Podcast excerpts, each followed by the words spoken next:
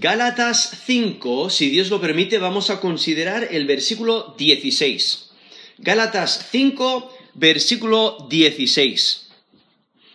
Si quieres vencer los deseos de la carne, debes continuamente someterte al Espíritu Santo. Si quieres vencer los deseos de la carne, debes de continuamente someterte al Espíritu Santo. Aquí en, Gálatas, lo que el apóstol Pablo hace, inspirado por Dios, está enfatizando la libertad que el creyente tiene por el Evangelio. Y la, la, libertad viene cuando el creyente se somete al Espíritu Santo. La esclavitud ocurre cuando nos rendimos a los deseos de la carne y nos sometemos a ellos esos deseos pecaminosos del viejo hombre. Pero en Cristo tenemos libertad. Tenemos libertad de la esclavitud del pecado, libertad del de, el reino de las tinieblas y del poder de Satanás y de, el, el, poder de la carne. Y entonces, aquí, en Gálatas, vemos el, énfasis, en, el texto que estamos considerando hoy, el énfasis del Espíritu Santo, quien es el que nos capacita para vivir una vida agradable delante de Dios. A los versículos anteriores, desde el versículo 13 hasta el versículo 14 de aquí de Gálatas 5, nos presenta que los creyentes han sido llamados a la libertad no para que vivan conforme a su naturaleza pecaminosa, sino para que vivan sirviendo a otros en amor. Y entonces, llegamos aquí a Gálatas capítulo 5, versículo 16, donde el, el apóstol Pablo explica el secreto de vivir una vida cristiana exitosa. ¿Cómo puedes vivir una vida que agrada a Dios? Es al someterte al Espíritu Santo continuamente. Y por ello el apóstol Pablo explica que el Espíritu, el Espíritu Santo es la solución del problema del poder de la carne.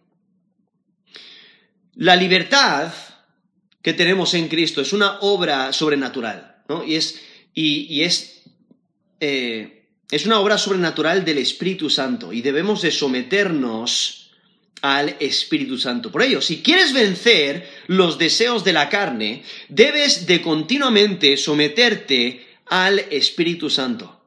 Ahora, el texto que estamos considerando es en Galatas 5, versículo 16, y nos dice, digo pues, andad en el Espíritu, y no satisfagáis los deseos de la carne. Ahora, como mencioné antes, ahí en versículo 13 al, 15, eh, nos, nos está exhortando a vivir en esta libertad que tenemos en Cristo. Nos dice, porque vosotros, hermanos, a libertad fuisteis llamados. Solamente que no uséis la libertad como ocasión para la carne, sino servíos por amor los unos a los otros. Porque toda la ley en esta sola palabra se cumple. Amarás a tu prójimo como a ti mismo. Pero si os mordéis y os coméis unos a otros, mirad que también no os consumáis unos a otros. Y por ello ahora en versículo 16 vemos eh, la importancia de someternos al Espíritu Santo para tener esta vida exitosa en Cristo, cuando dice, digo pues, andad en el Espíritu y no satisfagáis los deseos de la carne.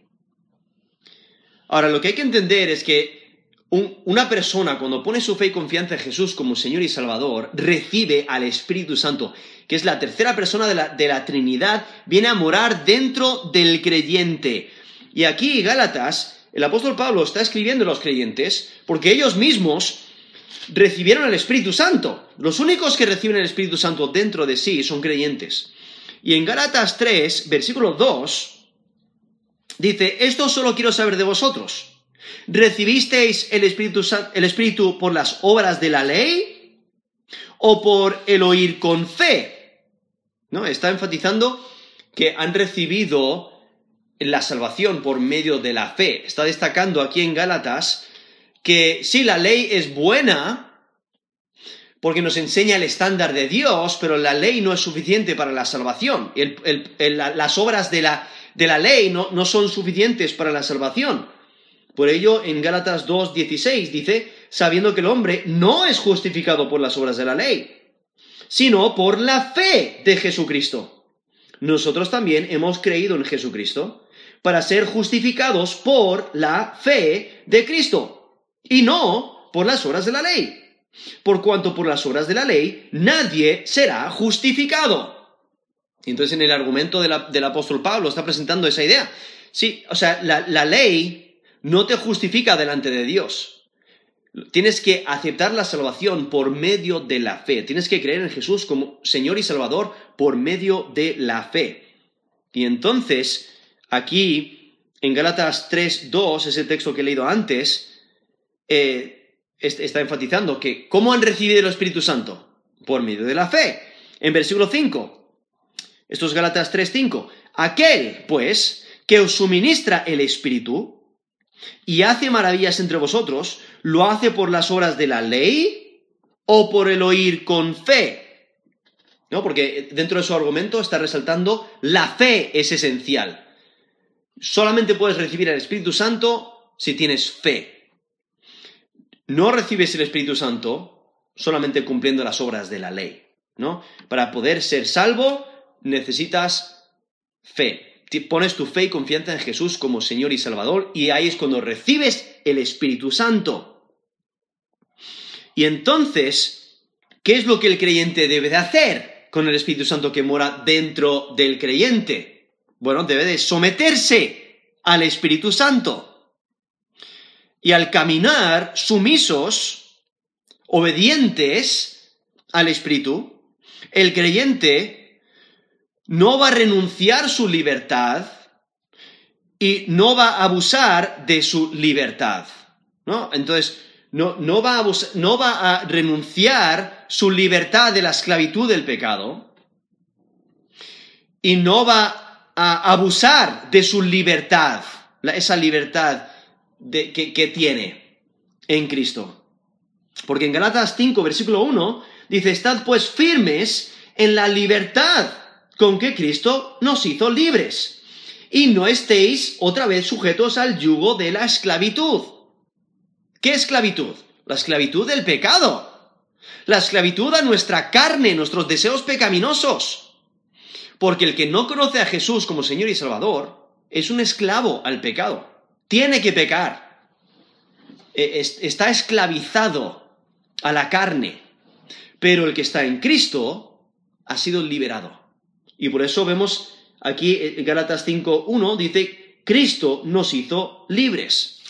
Por eso no debemos de dejarnos esclavizar una vez más. No debemos de, de eh, renunciar nuestra libertad en Cristo. Pero tampoco debemos de abusar de nuestra libertad. Nos dice ahí Gálatas 5.13, porque vosotros, hermanos, a libertad fuisteis llamados, solamente que no uséis la libertad como ocasión para la carne, sino servíos por amor los unos a los otros. Entonces, eh, como resalta eh, el apóstol Pablo en Romanos 6, sí, has sido, sido perdonado de tus pecados, pero eso no debe, no, debe de eh, hacerte salir y pecar, y pecar, y pecar, y pecar, porque dices, bueno, si he sido perdonado de todos mis pecados, puedo vivir en el pecado todo lo que me da la gana. No, sino que al haber sido rescatado tus pecados, eso debe de animarte a vivir una vida que es agradable delante de Dios, en gratitud, a rechazar ese pecado que, que te esclavizaba, eh, que te esclavizaba y por ello no debes de vivir bajo esa esclavitud. Pero, como sabemos, seguimos en este cuerpo de carne, en este viejo, en este, en este, en, eh, tenemos la naturaleza del viejo hombre que aún sigue dentro de nosotros hasta que seamos glorificados, ¿no? Hasta que pasemos a la eternidad. Y por ello eh, tenemos una batalla constante, una batalla que, que no cesa. Incluso nos dice Gálatas 5, 17, porque el deseo de la carne es contra el espíritu y el del espíritu es contra la carne. Y estos se oponen entre sí para que no hagáis lo que quisierais. Ahí vemos esa batalla, ese conflicto que hay constante entre lo, que, lo, espiritual y, lo que, e, e, y el pecado, ¿no? Entonces, por ello, no debemos someternos a nuestros deseos, a someternos, someternos, al pecado, no debemos de someternos a los deseos de la carne, sino que es lo que debemos hacer, someternos al Espíritu Santo.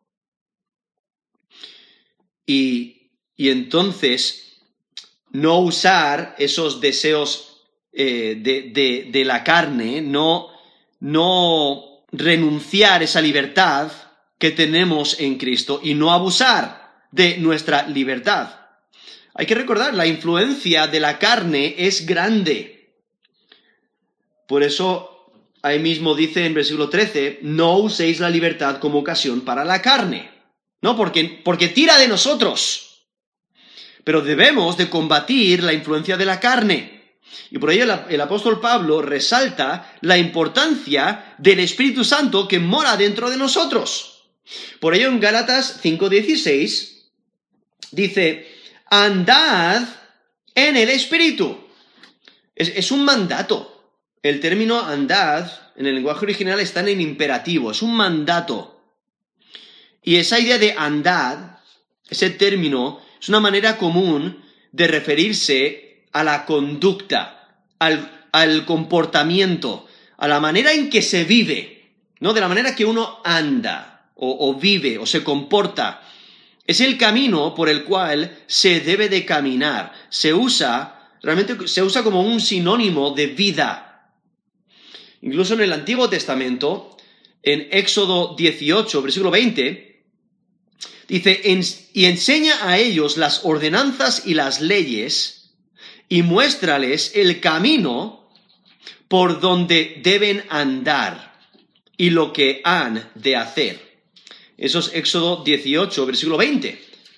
Eh, teniendo esa, misma idea, el andar, el caminar, es, es el comportamiento, es la vida, cómo vivimos, cómo nos conducimos, cómo nos comportamos, la manera en que se vive. Y a eso se refiere cuando dice andad en el Espíritu. Y es un mandato. Ahora, los versículos que siguen desarrollan lo que eso realmente significa. Desde el versículo 17 al versículo 24. Porque si notáis, versículo 17 dice, porque el deseo de la carne es contra el espíritu, y el del espíritu es contra la carne, y estos se oponen entre sí, para que no hagáis lo que quisierais. Pero si sois guiados por el espíritu, no estáis bajo la ley. Y manifiestas, esto es versículo 19, son las obras de la carne. Entonces, aquí eh, no es una lista eh, comprensiva, no es una lista exhaustiva, sino que simplemente está dando algunos ejemplos, pero aquí está mencionando algunas de las obras de la carne, que son visibles. Y estas, estas obras no son las que el creyente debe de poner en práctica.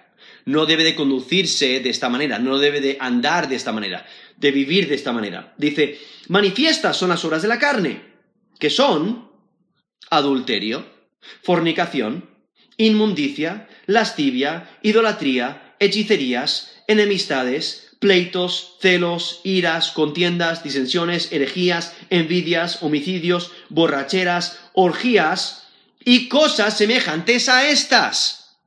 No, esa última frase destaca que no es una lista exhaustiva, ¿no? Cosas semejantes a estas, o sea, cosas pecaminosas, son obras de la carne acerca de las cuales os amonesto, como ya os lo he dicho antes, que los que practican tales cosas no heredarán el reino de Dios. ¿Por qué? Los que practican estas cosas lo que demuestran es que no son creyentes. Y si no son creyentes, no heredan el reino de Dios. Pero, ¿cuál es la demostración del fruto del Espíritu? O sea, ¿cuál, cómo, reflejamos que andamos en el Espíritu. ¿Cómo se puede percibir? ¿Cómo se ve eso en la vida de alguien? Versículo 22. Mas el fruto del Espíritu es amor, gozo, paz, paciencia, benignidad, bondad, fe, mansedumbre, templanza. Contra tales cosas no hay ley. Pero los que son de Cristo han crucificado la carne con sus pasiones y deseos. Entonces, ese, lo que acabo de leer es Gálatas 5, desde el 17 hasta el versículo 20, hasta el versículo 20, 24. Eh, Viendo cómo hace ese contraste entre el andar satisfaciendo los deseos de la carne, en contraste con andar en el Espíritu, reflejando el fruto del Espíritu. Y es que el creyente debe de escoger vivir en el Espíritu, y el Espíritu es quien le capacita para vivir una vida que es agradable delante de Dios. Ahora hay que recordar que cada uno de nosotros debemos de poner de nuestra parte, pero Dios es quien nos capacita. Pero también hay que recordar que Dios está de nuestro lado. Él nos da el querer como el hacer. ¿No? Nos dice Filipenses 2, versículo 13. Porque Dios es el que en vosotros produce así el querer como el hacer, por su buena voluntad. Dios es el, quien, es el que nos da el querer y el hacer, ¿no? nos capacita para hacer lo que es recto. Nosotros tenemos que poner de nuestra parte, Él pone de su parte. Y lo que implica esta idea de andar en el Espíritu, implica una acción continua. Es algo que debemos hacer continuamente, continuamente. No solamente cuando nos da la gana, o no solamente cuando ha salido el sol, o no solamente cuando las cosas vayan bien. No, hay que andar continuamente, continuamente en el Espíritu. Y es que el creyente debe ser una persona caracterizada por el andar en el Espíritu. Y aquí por eso enfatiza el texto la importancia del Espíritu. Es, él es quien nos capacita. Y es que la manera de andar del creyente se determina por el Espíritu. Él es quien dirige y, nos capacita para vivir rectamente. Por ello, el apóstol Pablo resalta una vez más e, este mandato de andar en el Espíritu en versículo 25. Por eso dice, esto es Galatas 5:25, si vivimos por el Espíritu, andemos también por el Espíritu.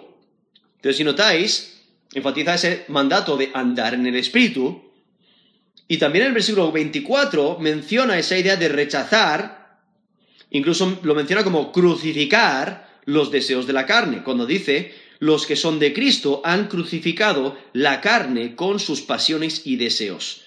Lo cual es lo que nos está resaltando aquí el, texto que estamos considerando, aquí en Gratas 5.16, cuando dice, digo pues, andad en el Espíritu y no satisfagáis los deseos de la carne. Y es que el Espíritu genera el amor dentro del creyente y genera este fruto del Espíritu que, hemos leído antes ahí en Gálatas 5, 22 al 23, cuando dice, más el fruto del Espíritu es amor, ¿no? El Espíritu Santo genera ese amor en nosotros, ese gozo, esa paz, esa paciencia, esa benignidad, esa bondad, esa fe, esa mansedumbre, esa templanza. Eh, ahí es cuando se demuestra que el Espíritu Santo realmente mora dentro de nosotros, cuando reflejamos el fruto del Espíritu. Y ese amor no se demuestra y se refleja, y por ello, si notáis, el versículo 14 de Gálatas 5, Gálatas 5, 14 dice, porque toda la ley en esta sola palabra se cumple, amarás a tu prójimo como a ti mismo. Ese amor que el creyente debe de reflejar. Jesús mismo resumió la ley diciendo, ama, ama a Dios primero y ama a tu prójimo como a ti mismo. Pero aquí eh, el apóstol Pablo menciona que deben de amarse los unos a los otros porque están teniendo problemas entre ellos. Y algunos están intentando justificar por medio de las obras y criticando a los demás porque no están cumpliendo la ley a rajatabla. y no están cumpliendo sus tradiciones. Pero por ello el apóstol Pablo resalta la importancia de la fe. La fe es lo que te salva, no el cumplir los requisitos de la ley. Ahora, la fe, o sea, y, la fe que pones en Cristo como Señor y Salvador, te salva, recibes el Espíritu Santo y el Espíritu Santo te capacita para poner por obra las, las obras de la ley. No, vives una, de una manera que es agradable delante de Dios. Pero debes de poner de tu parte y Dios pone de su parte, ¿no? Por eso aquí dice, digo pues, andad en el Espíritu. Y la segunda frase dice, y no satisfagáis los deseos de la carne, ¿no? Resaltando esa, otra vez nuestra responsabilidad de hacer todo lo que está en, en nuestro poder, en nuestras manos, para andar conforme al Espíritu, sometiéndonos al Espíritu y no satisfaciendo los deseos de la carne, no volviendo a esa esclavitud, no obedeciendo a esos deseos pecaminosos, no obedeciendo al viejo hombre, no obedeciendo a, la carne, a la carne ¿no? que, es, que es pecaminosa. Y por ello la segunda parte del versículo muestra lo que sigue cuando alguien vive en el Espíritu. O sea, cuando alguien vive continuamente sometiéndose al Espíritu, no va a satisfacer los deseos de la carne. Y es que eh, aquí presenta el resultado, el resultado de vivir una vida sometida y obediente al Espíritu, que es una vida que no busca los deseos de la carne. La carne se refiere a la naturaleza humana que se revela contra Dios. Es el poder que se opone a Dios y esclaviza al ser humano. Por ello, esos deseos de los cuales está hablando se refieren a deseos pecaminosos. Se refiere a deseos malévolos. Son esos antojos egoístas y autoindulgentes que desplazan el amor adecuado hacia Dios. No le quitan la importancia de Dios. Esos deseos pecaminosos desean que, que los obedezcamos en vez de obedecer a Dios, en vez de someternos al Espíritu Santo. Esa idea de satisfagáis es la idea de completar, de alcanzar de una manera completa, de satisfacer. Y, por ello aquí está diciendo, mira, no satisfagas esos deseos pecaminosos. Y por ello aquí nos presenta el resultado.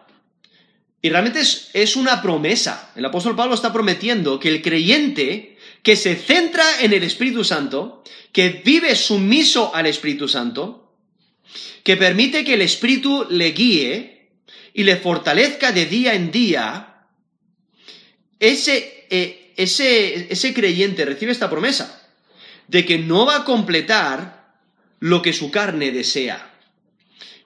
Que cuando te sometes al Espíritu Santo constantemente, vas a ver las cosas como Dios las ve, vas a pensar como Dios piensa, vas a desear lo que Dios desea, y por ello esos deseos carnales no los quieres, no los quieres satisfacer. Sí te, te, te, eh, te, te tientan, ¿no? Pero automáticamente los rechazas.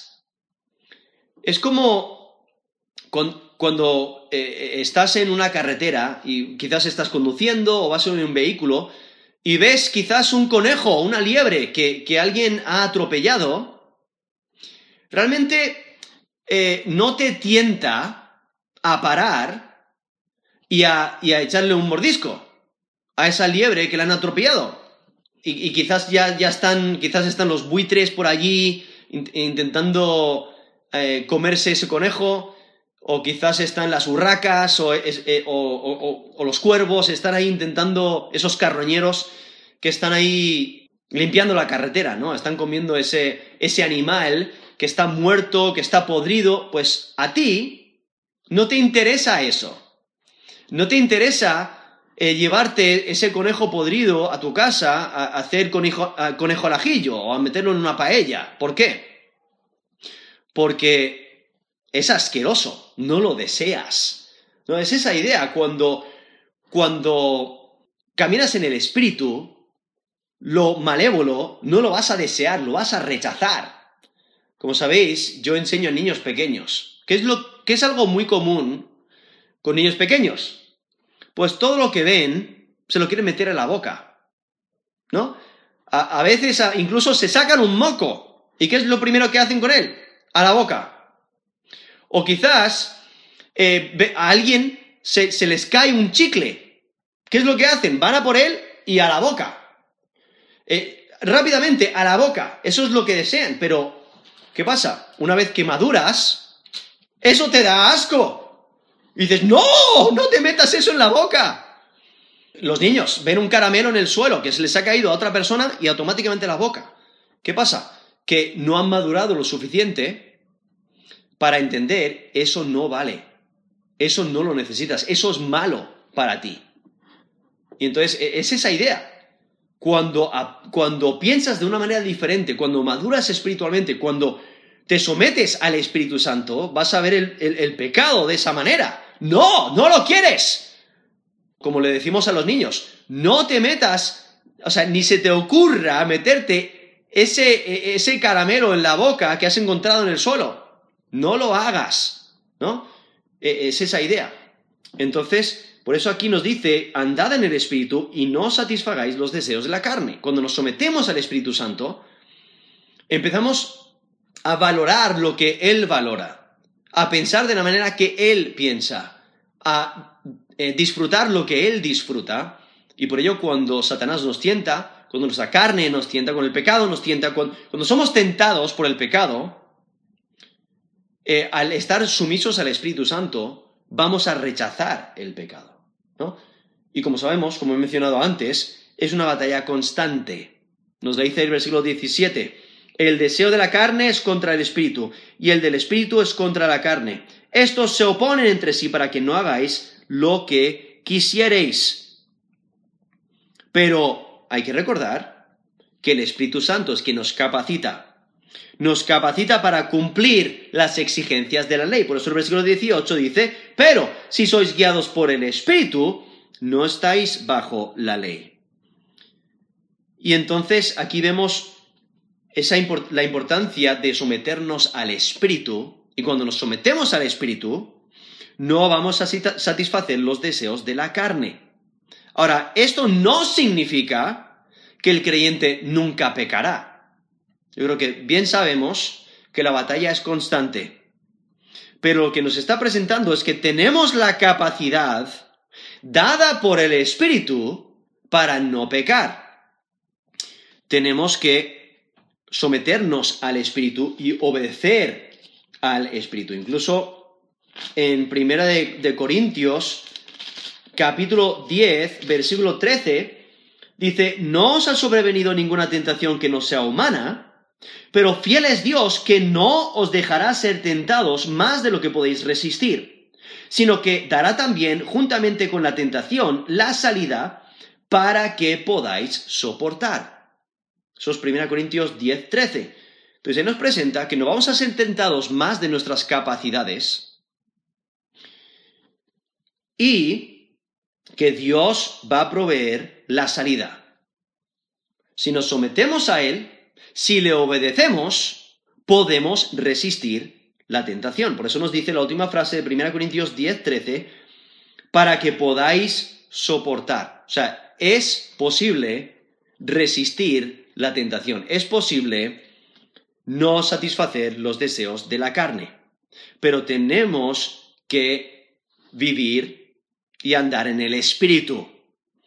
Por ello, Jesús mismo dijo en, Mateo 26, 41, velad y orad para que no entréis en tentación.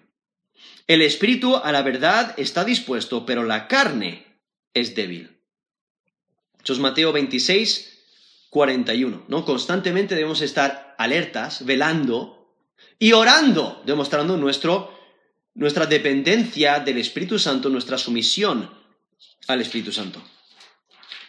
En Efesios 6:10 resalta la ahí en Efesios 6 resalta esta batalla espiritual en la que nos encontramos, pero en Efesios 6:10 nos exhorta a fortalecernos en el Señor Porque la única manera en que podemos resistir es cuando estamos fortalecidos en Él.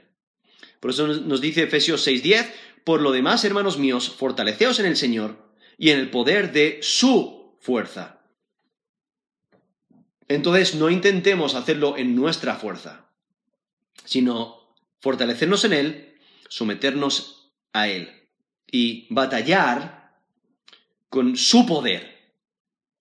Y esa es la razón por la, por la que el creyente debe de vivir en el Espíritu porque entonces el resultado es que no cumplirá los impulsos de la carne. La clave es vivir en el Espíritu continuamente.